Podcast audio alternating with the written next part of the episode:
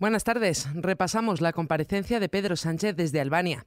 Además, Unidas Podemos discrepa de la nueva ley de secretos oficiales. El PP pide un pacto con el gobierno para tratar esta ley y en Ucrania zarpa el primer buque con 26.000 toneladas de cereales.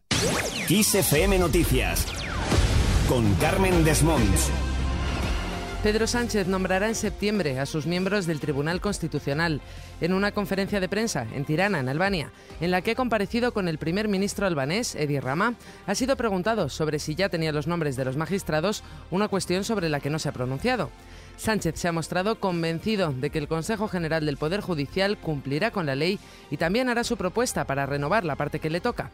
Además, Sánchez ha vuelto a enviar un mensaje a los populares para desbloquear la renovación del Consejo General del Poder Judicial. Si un partido se califica como constitucionalista, tiene que cumplir con la Constitución todos los días del año, no cuando a él le convenga.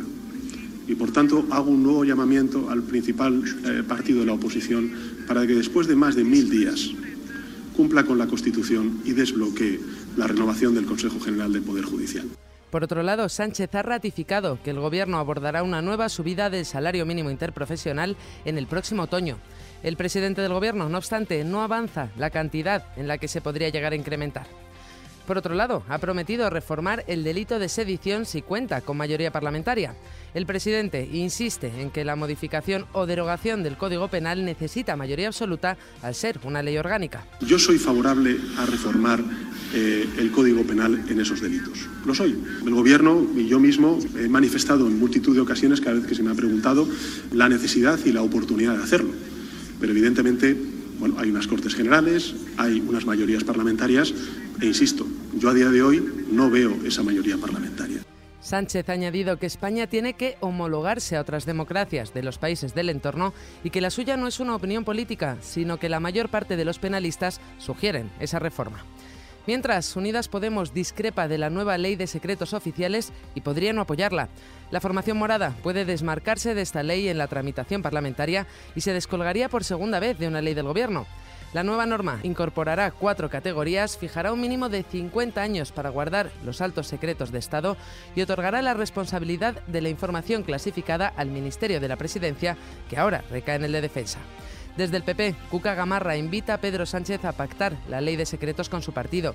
La secretaria general de los populares considera que esta clase de cuestiones, los asuntos de Estado, ha dicho, deben consensuarse con su formación y no con sus habituales socios de gobierno. Yo creo que debiera de replantearse reconducir su manera de hacer política. Las propuestas y las políticas de Estado deben de ser consensuadas entre los dos grandes partidos, que son aquellos que están llamados a gobernar España. Las políticas de Estado no solo afectan a quien gobierna en un momento determinado, sino también a quien gobernará en la alternancia. Y sin duda alguna, ese debiera de ser el contexto en que se analizaran estas eh, propuestas y estas, y estas políticas.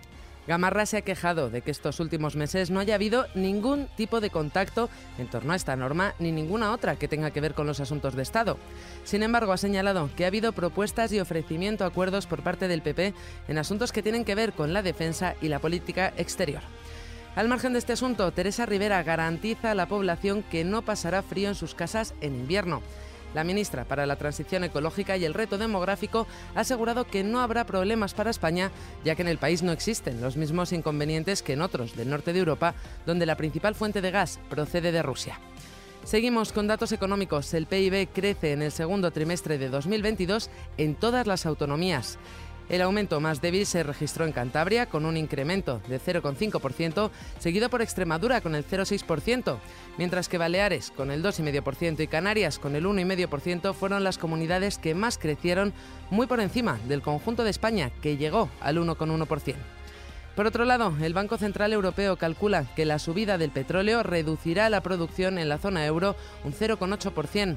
Un incremento permanente del precio del crudo del 40% llevaría a revisar a la baja la producción en la eurozona en 0,8% a los cuatro años, según las previsiones de esta entidad. En Ucrania, el primer barco con 26.000 toneladas de cereales ucranianos sale del puerto de Odessa. El carguero Razoni viaja bajo bandera de Sierra Leona y se dirige al puerto de Trípoli, en el Líbano, con maíz ucraniano. El envío se produce tras el acuerdo alcanzado a finales de julio entre Rusia y Ucrania, por separado, para posibilitar el desbloqueo del grano ucraniano. Turquía actúa como verificador de ese acuerdo y dirige además el centro de control establecido para velar por las operaciones. Y nos despedimos, como es habitual, con algo de música, en este caso de la mano de Ringo Starr.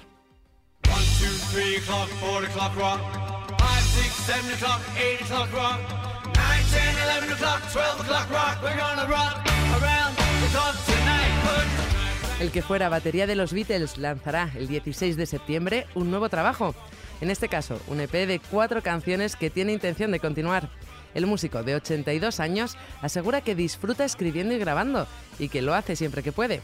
Estos formatos breves, reconoce, le permiten seguir siendo creativo y darle un mayor mimo a cada canción.